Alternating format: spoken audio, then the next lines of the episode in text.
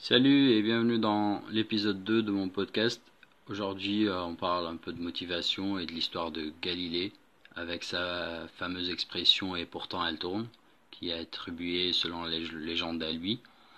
Euh, Galilée, c'est un mathématicien, physicien et philosophe qui aurait marmotté cette phrase en 1633 après avoir été forcé devant l'Inquisition d'abjurer sa théorie que c'est la Terre qui tourne autour du Soleil, doctrine qui était alors considérée comme hérétique par l'Église.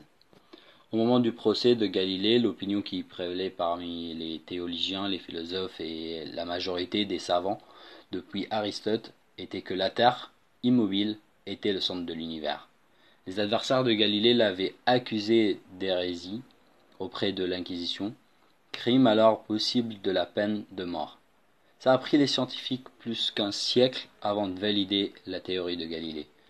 Pareil que Galilée, n'attend pas que tes idées seront acceptées dès, le premier essai. Les gens ont tendance à prendre du temps pour accepter les nouvelles idées. N'oublie pas de suivre tes rêves, même si tout le monde insiste que t'as tort, et ne perds jamais ta motivation juste parce que les gens n'y croient pas.